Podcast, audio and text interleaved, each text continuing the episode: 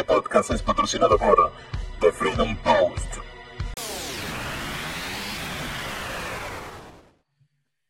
Bueno, amigas y amigos, estamos hoy aquí en otro episodio de su podcast, episodio número 14. Hoy en la mira tenemos a José Miguel, eh, quien es parte de, IF, de una revista libertaria. Eh, y es bastante, o sea, busca incentivar a las personas en este tema de, de, los ahorros en Bitcoin. Vamos a, vamos a ir por partes en este, en este episodio, pero primero que todo, José Miguel, gracias por la oportunidad. Eh, bienvenido. Este es tu espacio cuando necesites eh, algo y más si nos vas a hacer ganar dinero a todos. Entonces, este, pero la parte del dinero viene en el segundo, en el segundo segmento. José Miguel, cuéntanos, este, cuéntanos eh, sobre IF, quiero saber que muchas personas, o sea, estoy viendo eh, esa imagen libertaria, ese, ese, ese arranque hacia, hacia unos medios independientes por varias vías, ¿no? Porque ya tenemos nuestros amigos de, de, Contrapoder que los conoce casi todo el mundo. Veo ahorita esto, está también de Freedom Post, la parte que yo pertenezco, y hay otros más que, o sea, como que cada vez va gente, eh, van grupos incentivándose a, ¿no? Porque ya como que nos cansamos del tema de, de, esa prensa que camina con un lado o que camina con otro. Entonces, ustedes tienen un lema que a mí me llama mucho la atención, que es que cuestionan todo. Entonces, cuéntanos más, por favor. Bienvenido. Bueno, primero que nada, Raymond, la oportunidad me la estás dando tú a mí.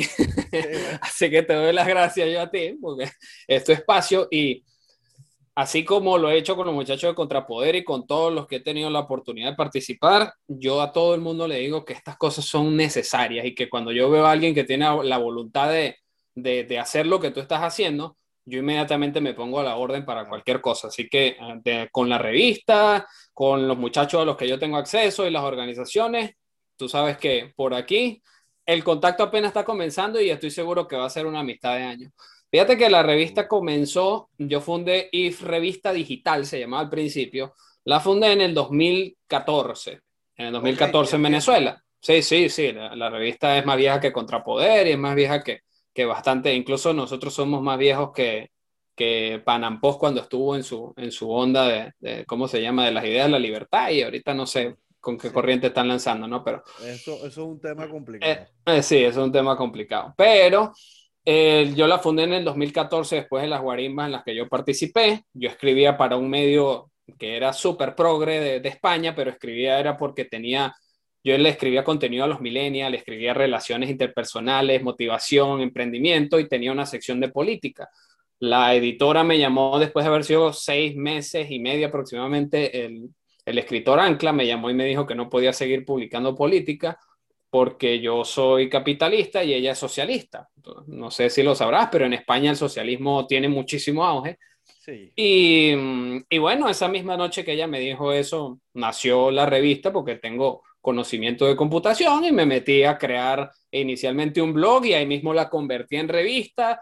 Muchas personas de la corriente libertaria y de la idea libertaria empezaron a ofrecerse para trabajar y esto ha sido una revista que ha crecido con puro aporte voluntario. Esto es una comunidad de colaboración, como lo he llamado yo, porque yo creo mucho en el trabajo en equipo. Y ahí estamos, una revista con un target muy específico. Creamos contenido en lenguaje simple. Lo que hacemos es masticar las ideas de la libertad en un lenguaje simple para que los jóvenes aprendan y entiendan cuáles son los, los beneficios de vivir en una sociedad libre y cuáles son los principios que van acorde al comportamiento en una sociedad de ese tipo. Y de verdad que no me quejo, sus altas y sus bajas, muy pequeña en comparación a lo que yo quisiera que fuera, pero estoy orgulloso del trabajo que hemos hecho todos, porque de verdad que yo he recibido mucho apoyo de todos los que pertenecen al equipo. ¿Sabes que eso, eso, eso es algo a destacar, ¿no? Porque o sea, tú empiezas a escribir eh, que, porque te dan como ese espaldarazo y simplemente decidiste no callarte. Es lo que estás dando a entender. que, o sea, el, el paso adelante te lo da esa necesidad de hablar o fue por frustración o fue una mezcla de todo? Eh, porque simplemente te están cortando la libertad. Mira, o sea, y, yo te digo, en el Freedom yo tengo eh, ciertas discrepancias con varios de mis compañeros en, en, muchas cosas, ¿no? O sea, creo que todos nos hacemos un equilibrio los que estamos trabajando ahí, pero estoy abierto a, a- a trabajar con cualquier persona siempre y cuando sea en pro a una evolución Ujú. o algo, o, o- o a, a- mostrar un, un- que pueda haber una, una, una coexistencia en base a respeto, ¿no? No, no, a lo, no lo que se lleva últimamente, que esto se ha vuelto eh, un burdel, eh, si tenemos ideas distintas, y, y- y eso es un poco más de lo que quiero rescatar. Creo que mucha gente dice, no, pero es que ustedes son muy radicales, ¿quién los va a respetar a ustedes si ustedes no respetan a nadie? Que yo diga las, co- las cosas en la cara no quiere decir que te estoy faltando el respeto. Claro, hay un tema de cómo las dices. Si tú vas y vas a señalar a alguien y le dices, tú eres un ladrón y tú no tienes las pruebas en la mano, evidentemente es una falta de respeto. Pero si tú preguntas, por ejemplo, ¿dónde está la ayuda humanitaria y quién hizo la Contraloría de eso? Eh, son cosas distintas, ¿no? La- La, Exactamente. pregunta es malintencionada, ¿no? La pregunta es de cualquier venezolano porque queremos saber dónde está nuestro dinero. Eso eh, Malintencionado es lo que hicieron con la, con la ayuda humanitaria. Eso es lo malintencionado. pues. Eh, pero, pero eso es un tema, un tema trillado, como dice Esteban. Esteban Sí, sí, porque Ya la, totalmente. ya la gente Sí, es un sí. tema trillado. Los 500 mil dólares que recibieron en un maletín también es trillado. Ya, o sea, tenemos que esperar Sí. los escándalos para nosotros seguir este, buscando qué criticar, aparentemente. ¿no? Sí.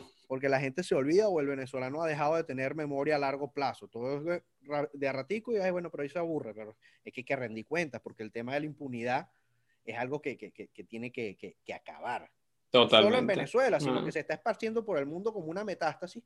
Entonces, Ujú. no, no, no sabemos a, a dónde agarrar. Ahora, una, una pregunta con, con esto de, y, y para las personas que quizás nos escuchan, eh, la revista es solo eh, puro texto, o sea, tiene, o tienes material audiovisual, eh, de audio o... o- o- No, nosotros, nosotros, principalmente la revista es contenido textual. Son artículos que incluso dentro de la, de la, de la línea editorial nosotros tenemos un número máximo de palabras usualmente para los artículos. No queremos que excedan mil, que se puedan leer.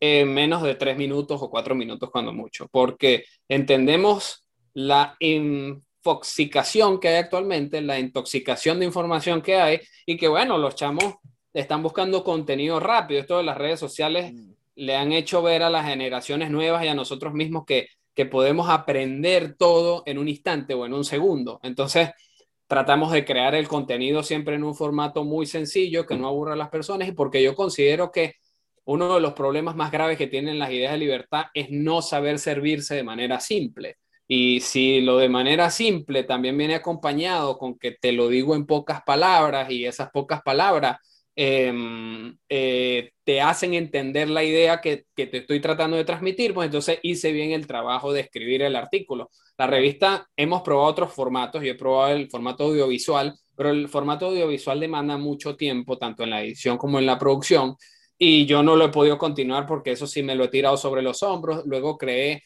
este, eh, un canal que se llama Seven Minute Blog, donde yo trato de decirle a las personas en siete minutos los que son una idea clave de la libertad, cómo la podemos convertir en un, en un lenguaje plano.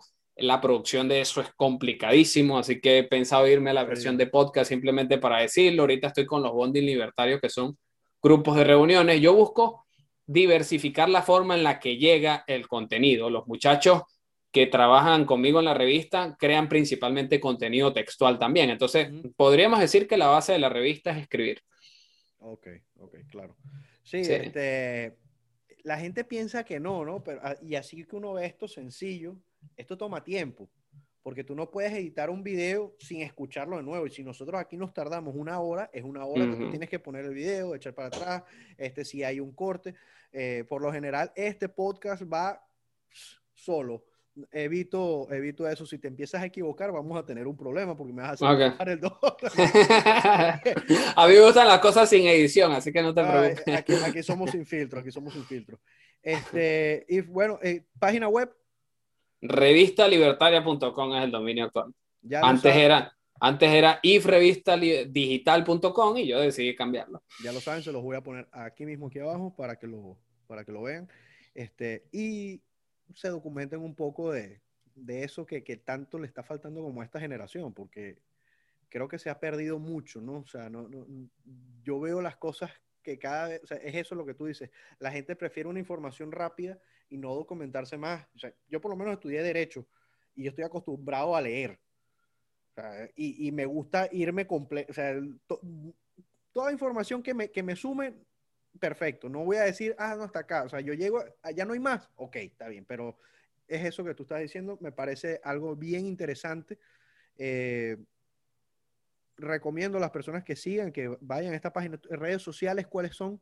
Por favor. Arro en Twitter, que es la principal que utilizamos, es arroba revista el piso IF, IF, porque el nombre, el nombre es if, que es la palabra el sí condicional, pero en inglés, uh -huh. que es el nombre de un poema de un escritor que se llama Rudyard Clipping, que es acerca de la integridad. Eso está en la revista, quien entra a la revista y va por qué if, se va a conseguir cuál es, cuál es el poema, un poema que mucha gente conoce, un poema bien bonito y que vale la pena leer. Me lo regalaron a mí cuando tenía 17 años mi papá y desde ese momento lo tengo en la cartera y decidí hacerlo la base de la revista y él cuestiona todo, viene más por el lado científico, por el lado de que, de que lo que hacen los genios y lo que han hecho las personas que han desafiado al sistema ha sido precisamente cuestionar y no quedarse con lo que me dijeron, sino cómo averiguo un poco más. Y tú que estás hablando de que a la generación actual le hacen falta cosas, eso de ir un poco más a profundidad sobre, sobre la verdad hace mucha falta, porque hay muchas personas que dicen que la verdad es relativa y eso es algo que le están metiendo a la gente en la cabeza. Y, y, sí. y, y hay un tema de desinformación, de querer dejar... Total. Bueno, hemos visto, o sea, sobre todo el tema de la censura que se ha visto últimamente, eh, y aquí en los Estados Unidos, que, que, que sorprende, el país de, la, de, las libertades, ¿no? Totalmente. Eh, sin embargo, por ejemplo, eh, vi hace días un reportaje nuevamente del New York Post diciendo que eh, Jack Dorsey se arrepentía de haber censurado la, la, la publicación en contra de, de, del hijo del actual presidente aquí en los Estados Unidos. Y ya es como tarde. ¿no? O sea, o sea, bueno, es que, es que los medios funcionan de una manera muy cínica, Raymond, muy sí. cínica. Porque es que, ¿qué pasa? Ellos se están lavando las manos ahorita, se están lavando la cara con lo que hicieron. Y entonces, para efectos del medio, va a quedar en la historia que ellos corrigieron su error, pero lo cometieron en un momento clave con toda la claro. intención del mundo. Entonces, cuando te consigues esas cosas, dices, pues tu arrepentimiento no me lo creo. Y yo creo que, así como estabas diciendo tú, que te acusan de ser radical y no sé, bueno, no te creo, no te creo y no, no quiero interactuar contigo sobre la premisa y la, y la, cer la certeza de que tú lo hiciste con toda la intención del mundo. Y ahora quieres simplemente es limpiar el pasado. Sí, eh, bueno. sí, Hay cosas que no se borran y, y creo que eh, revistas como IF, eh, medios como The Freedom Post, están buscando llevar a la gente, mantener la memoria latente de lo que sucedió para que eso no se repita.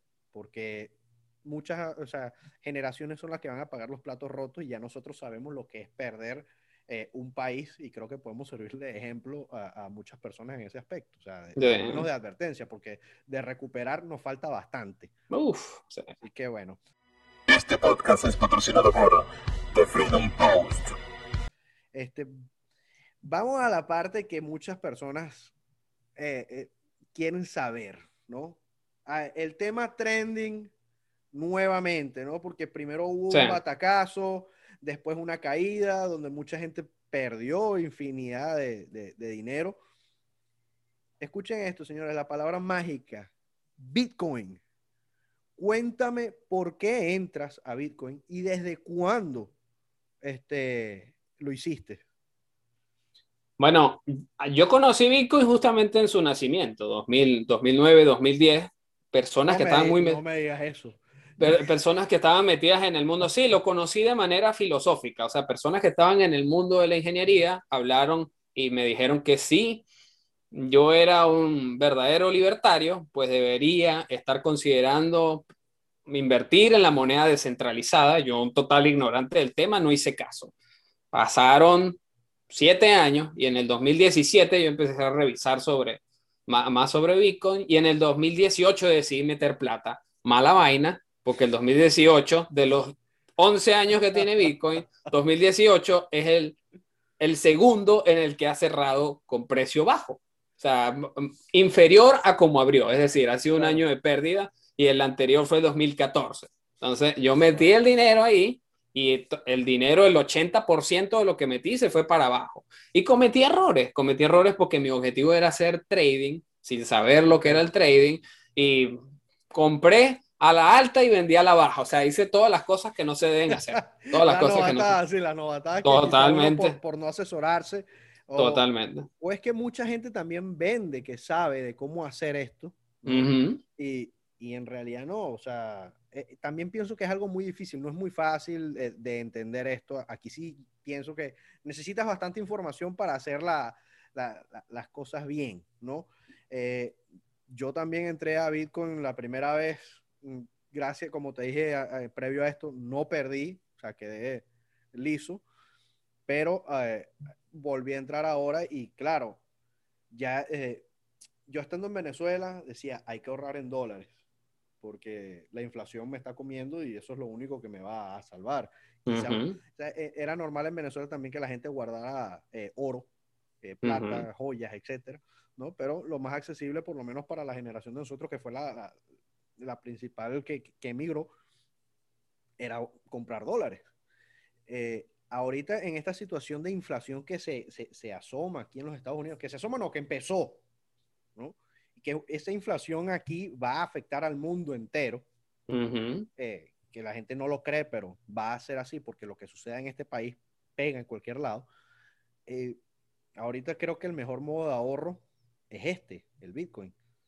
No sé si Bueno, sí, precisamente yo no soy ningún experto en Bitcoin ni, ni conocedor de, de la tecnología de blockchain ni nada por el estilo. Yo, estoy, yo me meto en las cosas simplemente por el lado filosófico, porque a mí me gusta la filosofía, así fue como yo llegué a las ideas de la libertad, es lo que a mí me llama la atención, es lo que me gusta y es como yo veo la vida. Entonces, ¿qué pasa? Considero que los libertarios no tenemos causas y la izquierda tiene muchas que se agarra para utilizarlas a su favor, sacarle provecho y después los barra. Porque eso lo he hecho con la comunidad LGBT, eso lo he hecho con la comunidad eh, negra, eso lo he hecho con, con todas las, las comunidades, con to- todas las causas las utilizan para llegar al poder y después rácata, desaparecen. Fíjense, ahí está Kamala Harris que no quiere ir para la, para la frontera cuando, cuando ya andaba, cuando ellos eran lo- los pro inmigrantes. Pues entonces, bueno, ahí la tiene. Ahora, ¿qué pasa? Que yo considero que las causas de los libertarios deberían ser causas que vayan acorde con las ideas de la libertad. Lo que sí tenemos que ser es muy creativos en la forma en la que los comunicamos. Entonces, si nosotros hablamos de la propiedad privada, ¿por qué nosotros no hemos hecho del emprendimiento una causa de nosotros? Entonces, por eso yo he estado empujando a hablar de emprendimiento, para que las personas que sepan de emprendimiento hablen. Yo no le voy a dar asesoría de emprendimiento a nadie. A mí, yo, yo, he, yo he intentado hacer muchísimas cosas desde que me gradué de la universidad. Em, Yo de una vez me gradué con negocio propio, lo cerré porque el chavismo no, no me dejó transar en la moneda que yo quería, me fui del país, llegué a los Estados Unidos, aquí he tenido distintos intentos y de verdad que han sido más los fracasos que los éxitos. Entonces no te voy a enseñar absolutamente nada de, de, de cómo emprender y tener éxito, pero quizás sí de, de cómo mantenerte entero aun cuando las cosas no te están saliendo bien. El libertario no tiene esas causas y nosotros podemos hacernos del emprendimiento una causa libertaria. Y la otra causa es, si no podemos, si no estamos de acuerdo con imprimir dinero para regalarle dinero a la gente, si no estamos de acuerdo con el sueldo mínimo, si no estamos de acuerdo con eh, que las personas tengan salud gratuita y educación gratuita, ¿cómo, ¿qué causa se puede parecer a nosotros? Bueno, paliar la inflación. Eso tiene que ser una causa 100% libertaria. ¿Por qué? Porque el dinero es el fruto de mi trabajo. Y si ese es el fruto de mi trabajo, es mi propiedad. ¿Qué es la propiedad? Un valor de un libertario. ¿Cómo preservo yo eso en el tiempo? Pues tengo que buscar los activos y las cosas que, a las que yo puedo acceder que me ayuden a preservar el valor en el tiempo. Tenemos a Latinoamérica pagando un precio carísimo por la inflación, Argentina da vergüenza, Venezuela ya es un caso que No, the moon, ellos se fueron to the moon, como dicen la- lo- lo- Sí, los, de la, los, de la- los de Bitcoin, no, nos vamos a la luna con Bitcoin, la inflación se fue para otra galaxia. ¿Qué le podemos decir nosotros a la gente como libertarios que hagan para preservar el valor de- del dinero en el tiempo? Bueno, apuéstenle al activo que tiene más poder y que tiene más potencial. Entonces, si tú revisas los números de Bitcoin, te, te das cuenta que lo único que ha hecho es incrementar su valor, incrementar su valor. Que si hubieses entrado en el 2009, ahorita, dependiendo de con lo que hubieses entrado, muy seguramente fueses millonario. Y si entras ahorita y esa capitalización, es decir, ese dinero que sigue fluyendo hacia Bitcoin, sigue subiendo, que no hay ninguna señal de que no vaya a ser así, pues entonces mi dinero va a, preser va a seguir en el tiempo mientras que Biden siga imprimiendo 3 trillones más, 5 No, trillones y, más. y- y eso no es todo, ¿no? Sino que ahora eh, grandes compañías reconocidas están metiéndose en Bitcoin. Ujú. Mastercard es una. Tesla, que, que Tesla le dio, vamos a decir, como un buen batacazo cuando, cuando entró Tesla al mercado. Está Square. eh, o sea, ya, ya hay una movilidad de, Ujú. de- de- de empresas de peso a nivel mundial en esto. ¿no? Ujú. Y que Tesla eh, vaya un poco un paso más adelante y empiece a aceptar pagos en Bitcoin para vender sus productos, que son los vehículos. O sea, me parece, me parece algo no solo eh, innovador, sino hay una puerta ahí a, a un futuro a- a- que, y que muchas personas más se peguen en eso. O sea, pienso, yo estoy esperando así el día y lo digo, yo, yo no sé por qué siento que en cualquier momento sale Donald Trump y dice, yo entro a Bitcoin también, las empresas... entran a Bitcoin". Ay, bueno, ahí sí nos vamos para arriba todos, pienso yo. O sea, eh, creo que ese tipo de empresarios son los que le, le están dando la vuelta a, este, a esta debacle que viene en los Estados Unidos, porque eh, imprimir billetes es inflación. Y el venezolano que desconozca eso al sol de hoy, mi hermano, usted no aprendió nada de lo que vivió en Venezuela.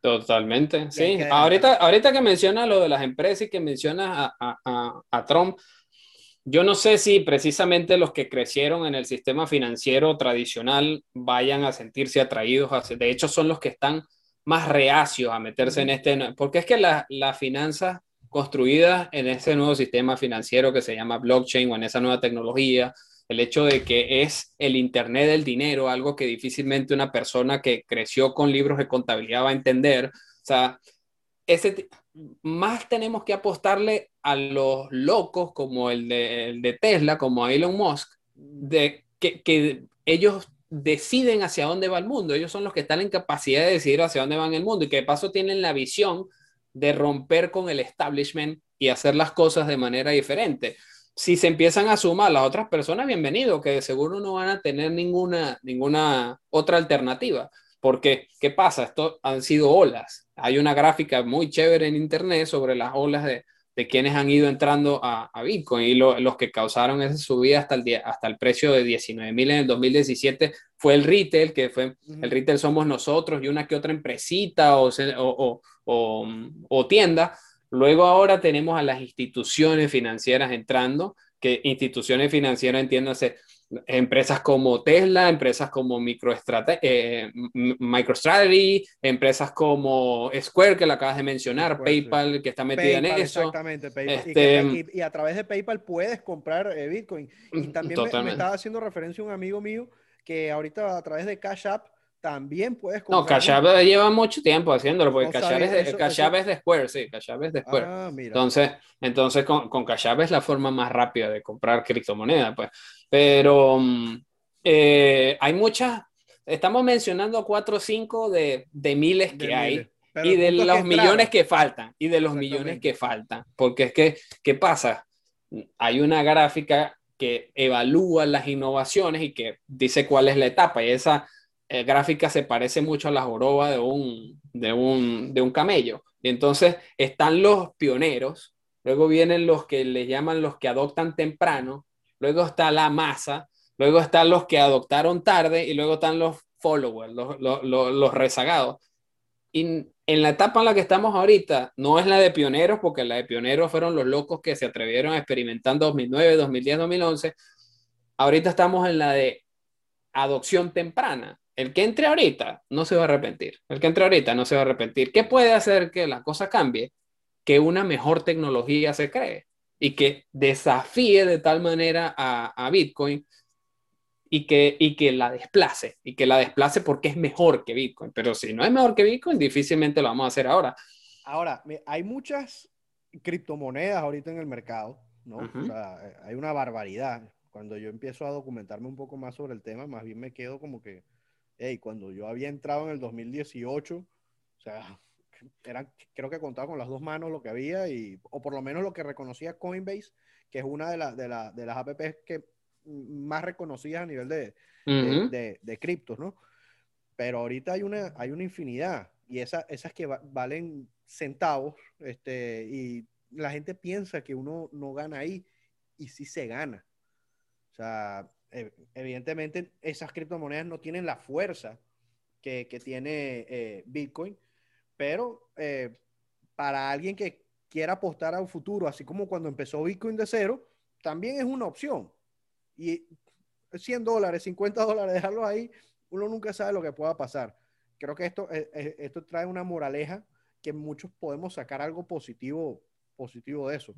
Yo me arrepiento, como no tienes idea, cuando me salí del mercado cuando Bitcoin se, se, se- se cayó. O sea, no, es que no te imaginas, pero ¿qué iba a uno? O sea, Totalmente. Sí, o sea, no puedes arrepentirte de haber tomado lo que consideraste la mejor decisión del Sí. momento. O sea, cuando a mí me hablaron de Bitcoin, yo tenía dólares, pero resulta ser que en Venezuela era más mejor tener dólares que tener bolívares. Entonces yo tomé la mejor decisión del momento, que no fui un aventurero de decir, bueno, vamos a meter 10% de esto en esa vaina porque no la entiendo. O sea, no meter dinero en algo que no entiendes es la cosa más inteligente que puedes hacer. Y Claro. meter dinero en la cosa que entiendes es la cosa más inteligente que puedes hacer también. Entonces, a- arrepentirse, normal, porque, pero si hubiese caído dirías, menos mal, tomé tremenda decisión y no me Sí, metí. sí, bueno, eso Entonces, también, sí, es o sea, relativo. tiene, exactamente, en ese sentido es, o sea, lo que yo digo es, ¿qué representa para mí lo que yo estoy comprando? O sea, ¿qué representa para mí? En los Estados Unidos, el Bitcoin, el IRS, que es como el CENIAT de Venezuela, lo considera propiedad y le da el trato de propiedad. Que le dé trato de propiedad significa que se comporta contablemente como una casa o como un negocio. Si eso es así, ellos están reconociendo que el Bitcoin tiene un potencial de, de propiedad. ¿Y que es una propiedad? Algo que puede preservar el valor en el tiempo. Entonces yo estoy comprando una, un activo digital, que es la, la clasificación que tiene. Y si estoy comprando un activo digital, significa que mi dinero se está eh, está conservando su valor en el tiempo y mejor aún, está creciendo sobre 100 y 200% anual. Entonces, conchale, yo, ¿qué es lo que estoy comprando? Estoy comprando algo que, algo que vale. Algo que vale y que más personas van a considerar que, que vale. O sea, Y ahorita... cuando empecemos a ver más comercios que digan, "Sí, aceptamos pagos en Bitcoin, eh, creo que va a, a cambiar demasiado todo. Totalmente, totalmente. Esto, este paso adelante que dio, dio Tesla, por ejemplo, o sea, uno no sabe. Mira, habrán personas que habrán entrado de locos, como yo conozco algunos que no voy a mencionar los nombres y le agradezco por, por haberme eh, traído para acá en- a, este mundo de, de Bitcoin, eh, a punta de, de intereses que eso le ha generado. De repente el año que viene puede agarrar y se saca una Cybertruck sin ni siquiera verla, o sea, ¿me entiendes? Habiendo invertido 10 mil dólares, 15 mil Sí. dólares, lo que sea.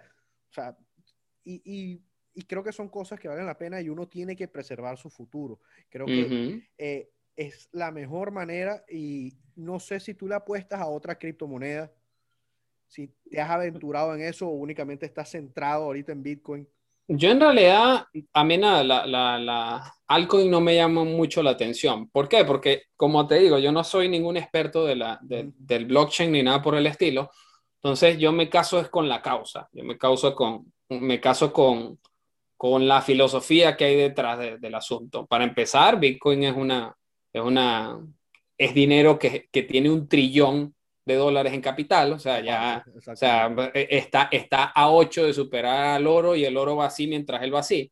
Entonces, cuando, cuando tú ves la cantidad de capital que hay dentro, dices, ok, aquí hay unos pesados que le tienen confianza a esto. Ahora, hay otros proyectos que surgen para resolver otros problemas. Si tú piensas en intercambiar en criptomonedas con, con comisiones más bajas, pues hay alternativas para eso, como Dogecoin, que se ha hecho muy famosa, y, y que algunos consideran que es excelente para experimentar. Si Mm. quieres aprender a hacer trading, está excelente. Si le quieres enseñar a los niños, es una moneda que no vale ni un centavo, entonces la puedes probar y puedes jugar con eso sin estar arriesgando la vida. Y si tienes la suerte de que Elon Musk la sube porque él está enamorado de Dogecoin, si él, si, si él la sube, pues entonces te metiste un dinero ahí que no estabas esperando.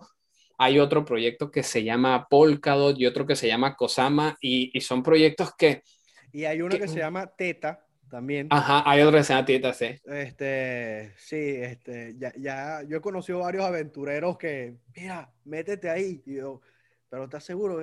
Métete ahí y bueno, probamos de a poquito, pero sí, eh, hay gente que tiene como que más habilidad y, y saben conocer más ese, ese, ese, ese mercado. Totalmente. A, mí me parece de verdad un tema complicado, o sea, ya me parece complicado entender Bitcoin. Imagínate si me pongo a buscar entender todas las criptomonedas porque no todas funcionan igual. Y, no, o sea, y no todo el mundo tiene la misma, la, los mismos ojos sobre una que o sea, e, el oro Totalmente. antes era el oro y ya, o sea, no tenías para dónde, tenías oro y, y, plata, ya está, ¿no? Pero ahorita tienes como que eh, una variedad en, en, el mercado que quizás te puede, te puede dar beneficios y, y hay uh -huh. mucha gente ahorita que se está, está viviendo esto del trading. Totalmente. Y, y, a mí me costaba creerlo, conocí personas que lo hacen, yo no tengo cabeza para, o sea, no, no, no, no es un tipo de trabajo que yo, yo me vaya a meter de cabeza.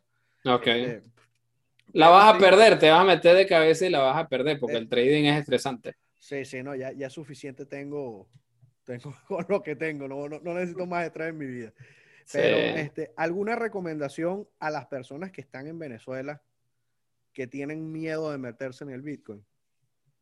Bueno, creo que estas palabras las voy a tomar de, de, de los muchos podcasts y el, el, exceso de información que vivo consumiendo diariamente con respecto a esto, por el puro placer de entender qué es lo que a mí me encanta escuchar entrevistas, pero yo decido de quién voy a escuchar la entrevista y qué, qué, qué poder o qué referencia puede tener sobre el tema que uno está escuchando. Y yo me vivo escuchando las, las entrevistas de Michael Saylor, que es el dueño precisamente de, de MicroStrategy, y es el que está empujando y el que está convenciendo a las grandes empresas de que se metan en esto. También escucho a uno que se llama Anthony Pompleano, todos estos son puros podcasts en, inglés y él hace puras entrevistas a gente de, ese sector. Hay otro que se llama On Chain, que es una muchacha que se llama Laura Chin, que es asiática americana y ella entrevista también a otras personas. Y justamente ella le preguntaba a uno, a, a un cripto científico, que cómo definía esa persona el, el, ¿cómo se llama? El Bitcoin o la, o la blockchain. Y ella, él le dice, si tú te pones a reflexionar sobre lo que le pasó a los teléfonos para que terminaran comunicándose entre ellos, surgió el Bluetooth. El Bluetooth fue lo que le permitió al teléfono comunicarse entre ellos directamente, ahí rápido. ¿Cómo terminamos comunicándonos los seres humanos? El Internet. El Internet fue el que nos ayudó a comunicarnos. En la época de antes, largas distancias se acortaban con una llamada telefónica. Antes se hacían con una carta. Pero la tecnología nos ha ido dando acceso a nuevas cosas. ¿Qué es el Bitcoin? La nueva forma de comunicar el dinero. Así como se comunican los teléfonos, así como se comunican las personas entre una computadora y otra, así como nos comunicamos por una llamada telefónica, el Bitcoin logra comunicar dinero de un lugar a otro a una velocidad increíble que nadie en la historia de la humanidad se pudo haber imaginado. Lo cual significa que no es más que la red monetaria de Internet del dinero. Si tú quieres mover dinero de un lugar a otro de forma rápida, lo vas a hacer es a través de la tecnología blockchain y específicamente a través de Bitcoin. Entonces, si yo estoy en Venezuela, yo, José Miguel, y mi moneda está siendo evaluada, y yo considero y estoy convencido de que hay algo que tiene más valor como el oro, eh, como, como el dólar o el Bitcoin y que de paso en el Bitcoin no tiene acceso al chavismo, no me lo puede tocar, no puede hacer absoluto, no lo puede manipular, no puede imprimir de más. ¿Por qué demonios voy a seguir utilizando la moneda de ellos para ahorrar? O sea, puedo utilizar la moneda de ellos para las transacciones y el menudeo, pero para yo guardar mi capital voy a ponerlo tan lejos como pueda de las manos de los criminales que están en el poder. Y eso multiplíquelo por todos los gobiernos del mundo. Entonces, si esto es descentralizado, si de paso tiene un número limitado, que es otra de las cosas por las que a mí me interesa más el Bitcoin que cualquier otra criptomoneda, porque esta tiene un número limitado, o sea, no se puede imprimir absolutamente más nada de, de los 21 millones que en algún momento van a existir. Si esto está alejado del chavismo, si esto está alejado del tirano que gobierna el país en el que yo estoy, yo no tengo más nada que pensar. Ahora me voy a meter con un dinero que, que no me va a ahorcar, a menos que yo sea un loco aventurero, que los habrá, pero me voy a ir metiendo poco a poco. ¿Qué estoy haciendo yo? Yo estoy replicando las técnicas de las corporaciones, pero a nivel personal. Michael Saylor está recomendándole a las empresas que meta una porción del cash, del efectivo que tienen en su balance general, agarren el efectivo y digan, el dólar no vale. Y él mismo lo dice, el dólar ya no sirve para nada. Pásenlo a un activo que se comporta como una moneda, pero que preserva el valor en el tiempo. Yo estoy haciendo lo mismo con mis finanzas personales. Los dólares que me sobran, digo, ¿cuánto porcentaje necesito para el menudeo si me quiero gastar en cualquier otra vaina o para hacer cualquier diligencia que sea eh, instantánea? Y lo que puedo, lo paso inmediatamente para un activo de mayor fuerza. Si estoy en Venezuela, no lo pienso dos veces. Así como no lo pensé para comprar dólares cuando estaba en Venezuela. Exactamente. Así como no, tuvieron que haber eh, eh, pensado personas que les llegó ese cheque de estímulo. Totalmente.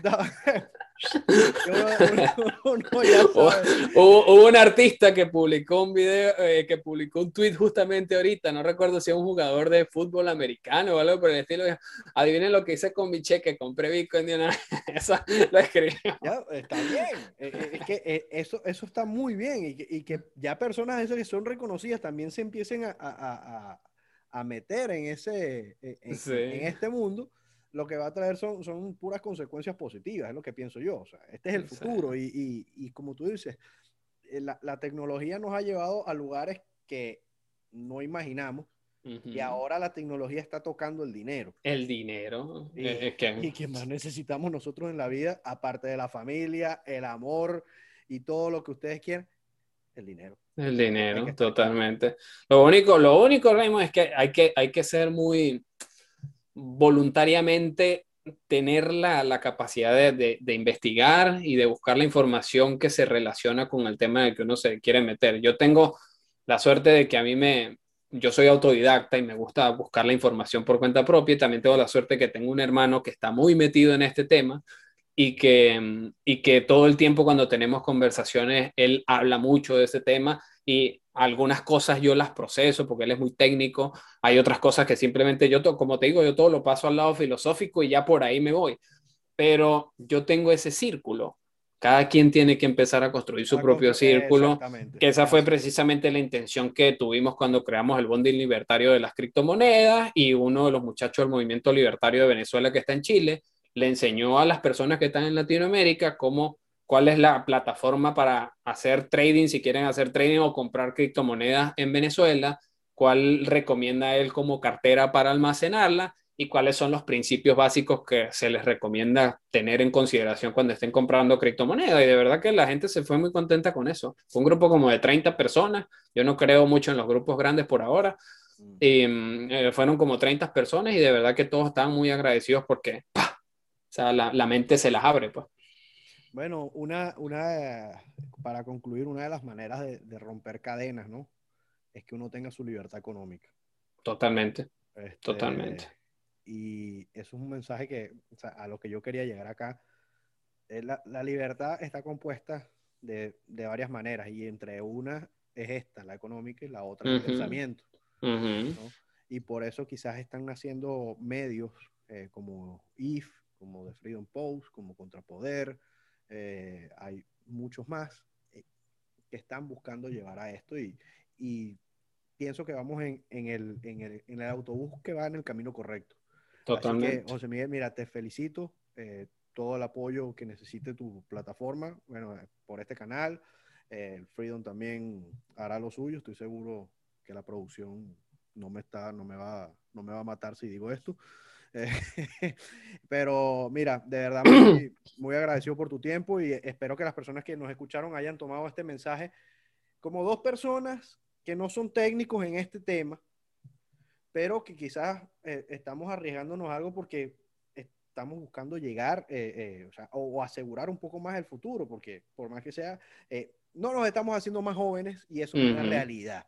Uh -huh. Y sobre todo a, a, todas las personas que viven aquí en los Estados Unidos, que este, este es un país muy difícil de retirarse. Eh, son este tipo de cositas, estos pequeños detalles que deben tomarlos en cuenta. Totalmente. Miguel, eh, ¿cómo te encontramos en las redes sociales? Ah, esa, esa, ha sido otra, otra historia, porque a mí me han cerrado siete cuentas de Twitter ya. Tú estás, tú estás como el compañero de nosotros, Esteban, Esteban Figueroa, que no puede abrir un Instagram porque se lo tumban. No, a mí me, me han hecho eso con los Instagram, con los Twitter. Tenía una cuenta al principio que tenía mucha influencia y la tumbaron, y bueno, a partir de ahí todas las han ido desapareciendo. Pero ahorita es arroba JP el guion bajo nuevamente, 7 y otra vez el guion bajo. Ese, yo la pongo aquí. esa, esa es la cuenta de Twitter y es el único lugar donde estoy porque yo he, ido mm, inutilizando el Instagram, el Facebook, le cambié el nombre y ya no lo utilizo más que para administrar la página de la, de la revista y listo. Pero es el único donde suelo escribir y, y opinar y ahora con los bonding libertarios en, en Telegram, que esos grupos de chat de voz son chéverísimos. Sí, sí. La- la- son buenos. Yo, yo al Eh. principio estaba un poco, un poco arisco, pero le, aga- le- le estoy agarrando el. No, es chévere, es chévere, porque primero hace comunidad y segundo se siente como si estuviese en un grupo entre amigos de confianza de muchos años, aunque estés hablando con desconocidos, pues, así que es bueno. Bueno, amigas y amigos, este fue eh, su episodio número 14 de En la Mira Podcast, podcast presentado por The Freedom Post y Anchor. Nos estamos viendo. Chao, chao.